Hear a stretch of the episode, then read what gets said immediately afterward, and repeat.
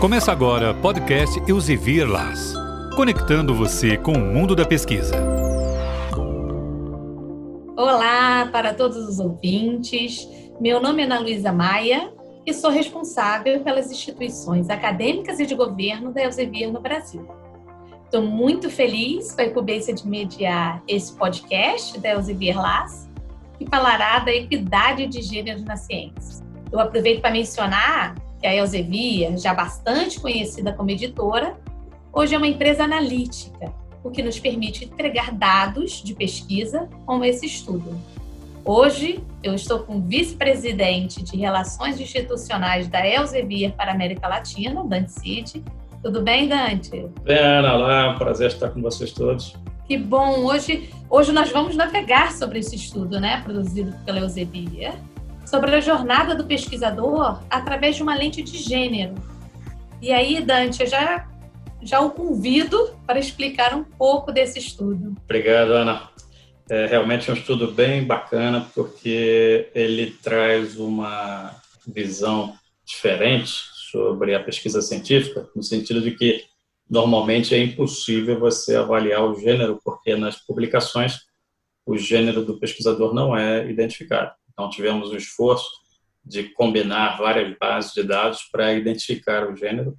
E para aqueles países em que nós conseguimos ter um nível de certeza acima de 80% da identificação do gênero, nós fizemos o levantamento. E a boa notícia é que o Brasil ficou muito bem posicionado.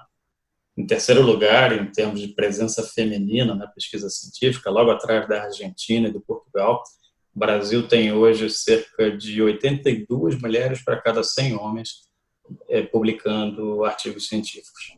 Bem legal o resultado. Muito legal. E parece que a proporção dessas das mulheres na pesquisa, é, entendo que aumentou entre todos os países pesquisados, com destaque para a Argentina, Portugal e com muito orgulho Brasil, né?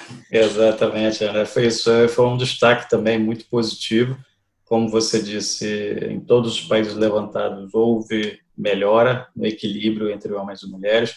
E nós identificamos isso através do levantamento feito em duas janelas de tempo, de 99 a 2003 e 15 anos depois, de 2014 a 2018. Então, sem exceção, todos os países na, no segundo quinquênio avaliado, 15 anos depois, tiveram uma melhora muito grande em direção ao equilíbrio. A Argentina, nesse período, ultrapassou o equilíbrio, hoje tem cerca de 105 mulheres para cada 100 homens. Portugal está na faixa de 95 mulheres para cada 100 homens e o Brasil, como eu disse, cerca de 82 mulheres para cada 100 homens, em terceiro lugar nesse estudo. E, em último, ficou o Japão, que tinha cerca de 11 mulheres para cada 100 homens e agora, nesse último quinquênio, quase 20 mulheres para cada 100 homens. Legal, isso quer dizer que as mulheres estão assumindo o poder. Exatamente. Vamos lá. E em relação às áreas do conhecimento, né? As mulheres elas têm maior ou menor participação em alguma área específica? É, exatamente, Ana. Esse foi o destaque negativo, algo que ficou bem claro nesse estudo, por trás daquele aparente é, caminho rumo ao equilíbrio que nós falamos agora há pouco. Quando você abre por áreas de conhecimento, você verifica que há muitas disparidades é, em diversas áreas. Por exemplo, na área de exatas, aqui nós temos números, por exemplo, de engenharia, em que há quase 50 mulheres apenas para cada 100 homens, enquanto que em áreas como ciências da saúde, ciências sociais, a presença feminina está bem mais próxima do equilíbrio ou até ultrapassando a quantidade de homens. Por exemplo, o Brasil, na área de, ciências da saúde, tem 110 mulheres para cada 100 homens. Esse é um número interessante, mas ainda na área de exatas, engenharias, física, a presença feminina está muito abaixo, o que nos leva a é, desejar por políticas mais é, consistentes de incentivo à presença feminina em áreas é, de exatas, que ainda não se revela muito perto do equilíbrio. Claro, e esse estudo eu entendo também que visa inspirar políticas baseadas em evidências conduzidas por dados, né? É um Exatamente. estudo que nos traz dados. Mostrar os dados para que a gente possa incentivar essas políticas. Legal. E referente a, digamos, senioridade, quando nesse contexto, as mulheres têm maior participação? É outro dado bem interessante, né? porque, de novo, a idade não é parte dos dados que compõem a publicação científica. O artifício que nós utilizamos para tentar estimar o nível de senioridade e fazer algumas análises em relação a isso foi avaliar a data da primeira publicação do autor. A partir da data da primeira publicação, a gente estima que aqueles que publicaram pela primeira vez mais recentemente são mais jovens do que os que publicaram pela primeira vez, vamos dizer, lá no ano 2000.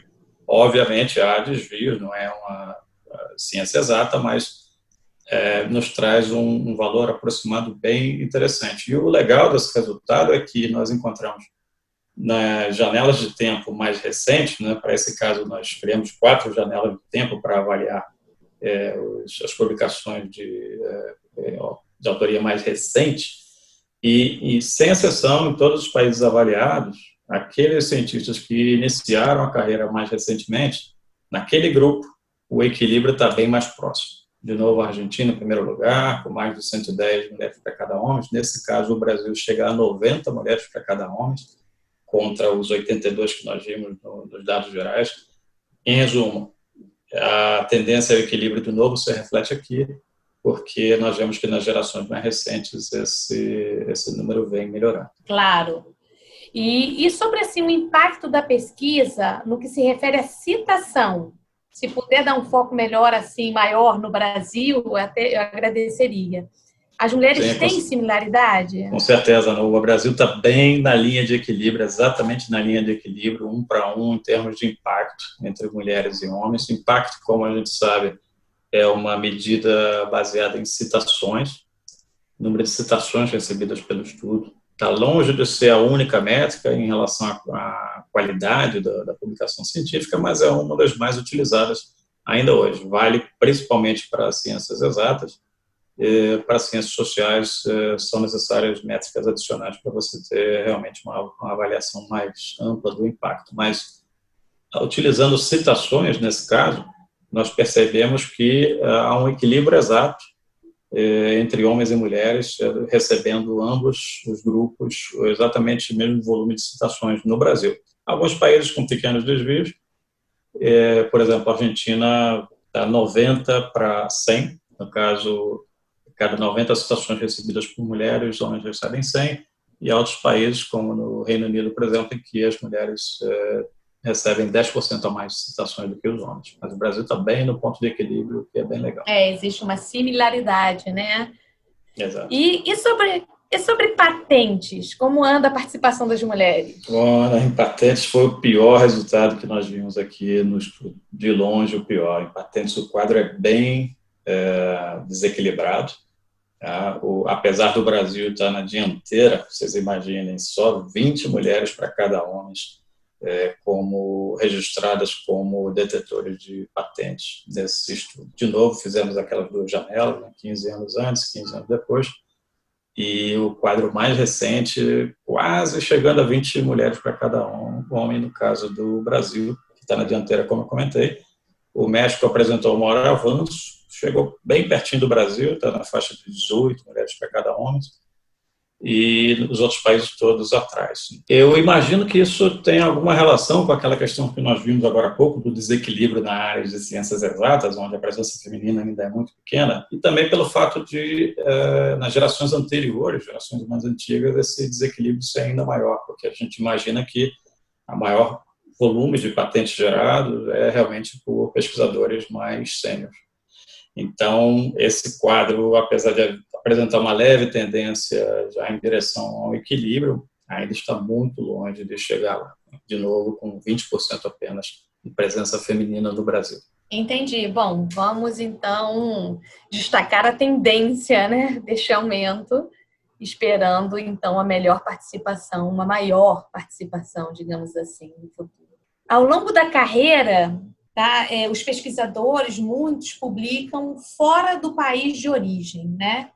E qual é o percentual entre mulheres e homens destas publicações fora do seu país? Né? É uma boa questão, Ana. Isso mostrou um dado bem consistente aqui, em que em todos os países, sem exceção, há um percentual maior de homens do que de mulheres como publicação internacional. O que nós queremos dizer nesse caso, que como publicação internacional, significa a afiliação do autor. O autor, ao longo da sua vida, publicou através de uma instituição de outro país que não o seu país de origem. Uh, por exemplo, aqui no Brasil, uh, 10% dos homens apresentam ao longo da sua carreira uh, acadêmica uma publicação em instituição internacional, enquanto que 7,5% a 8% das mulheres apresentam o mesmo. Em comparação, por exemplo, com um país que apresentou maior percentual para homens, a França, 25% dos autores sexo masculino apresentaram uma autoria em afiliação estrangeira ao longo da sua carreira, enquanto que apenas 18% das mulheres. Então, o Brasil, de novo, 10% dos homens, 7,5% ou 8%, não é uma diferença tão grande, mas é algo a analisar é, qual seria a motivação para ver essa diferença. Em tempos de Covid-19, é uma curiosidade, né? Em sub-áreas da medicina, as mulheres brasileiras ela tem maior destaque em alguma específica, como por exemplo doenças infecciosas? Exatamente, Ana. Nessas áreas o domínio feminino é muito amplo. E como nós tínhamos visto lá no início, em ciências da saúde, no geral, a presença feminina é bem representativa e muitos, na maioria dos países até elas tendo um percentual maior do que os homens em algumas sub-áreas da ciência da saúde, peguei aqui o exemplo específico que você mencionou de doenças infecciosas, só para você ter uma ideia, há 140 mulheres para cada 100 homens no Brasil, é, na janela de tempo mais recente. 15 anos antes, ainda assim era superior, era uma faixa de 120 mulheres para cada homem, para cada 100 homens, desculpe, enquanto que outros países, só Portugal, realmente e Argentina estão acima do Brasil, a Argentina com cerca de 170 mulheres para cada homem, similar com para cada 100 homens, desculpe, de novo, e em Portugal um quadro similar, 170 mulheres para cada 100 homens.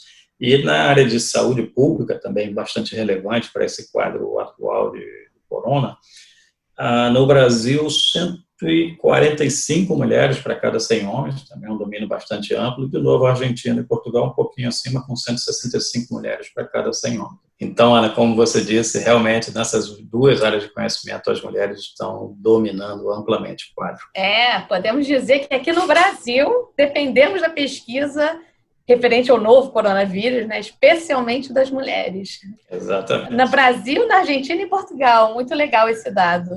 Ô Dante, e algum recado adicional para os nossos ouvintes ou algo que gostaria de destacar? Sim, sim, eu gostaria que todos vocês ficassem à vontade para fazer o download do estudo completo. Há muito mais informações ali. Hoje nós só falamos um breve resumo.